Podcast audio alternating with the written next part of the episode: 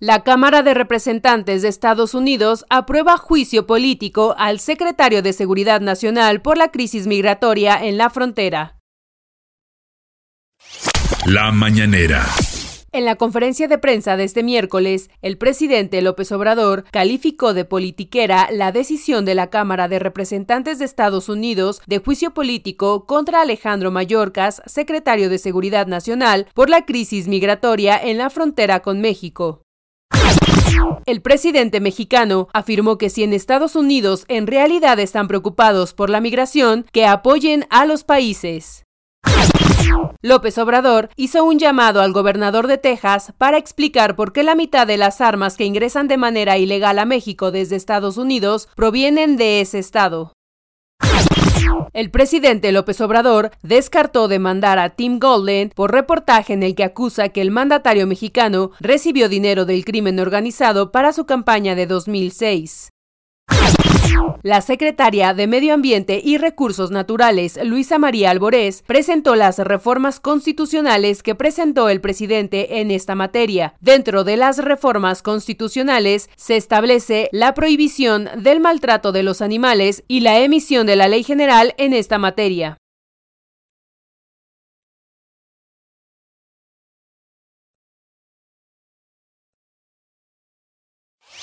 Nacional.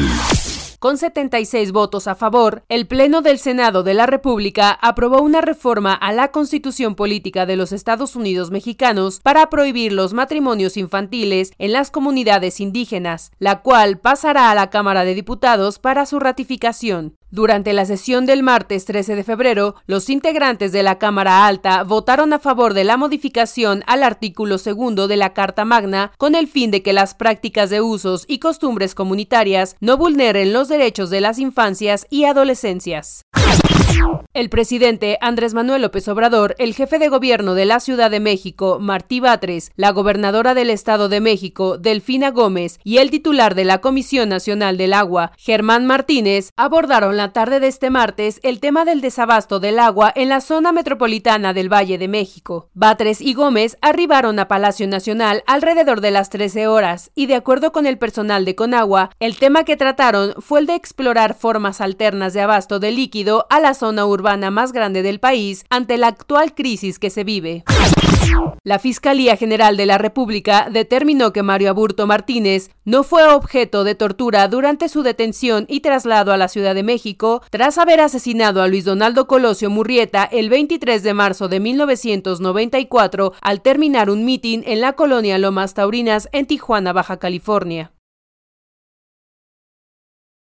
Información de los estados. Por mandato de la Suprema Corte de Justicia de la Nación, el gobernador de Nuevo León, Samuel García Sepúlveda, publicó el decreto para que la Unidad de Inteligencia Financiera y Económica, a cargo de la Secretaría de Finanzas y Tesorería General del Estado, se transfiera a la Fiscalía General de Justicia de ese estado. El periódico oficial estatal correspondiente al lunes 12 de febrero indica que se reforman diversos artículos de la Ley Orgánica de la Fiscalía General de Justicia del Estado de Nuevo León para integrar a la Fiscalía Especializada en Inteligencia Financiera a la Fiscalía General.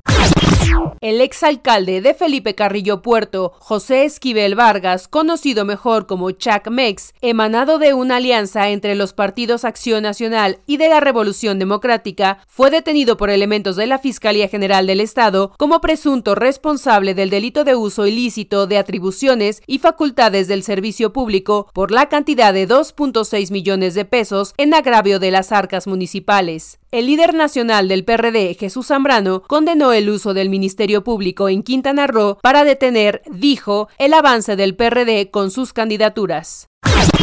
Reporteras y reporteros morelenses exigieron a la Fiscalía General del Estado y la Federal investigar el atentado contra la camioneta del reportero Andrés Salas y además detener a los responsables materiales e intelectuales en el que lamentablemente perdió la vida Noé y su hermano Fernando sigue hospitalizado por dos impactos de bala que recibió.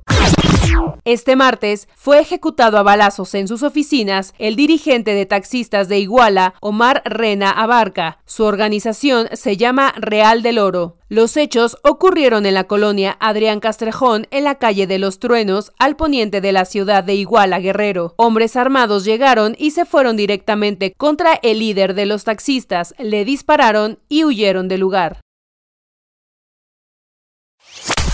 Clima.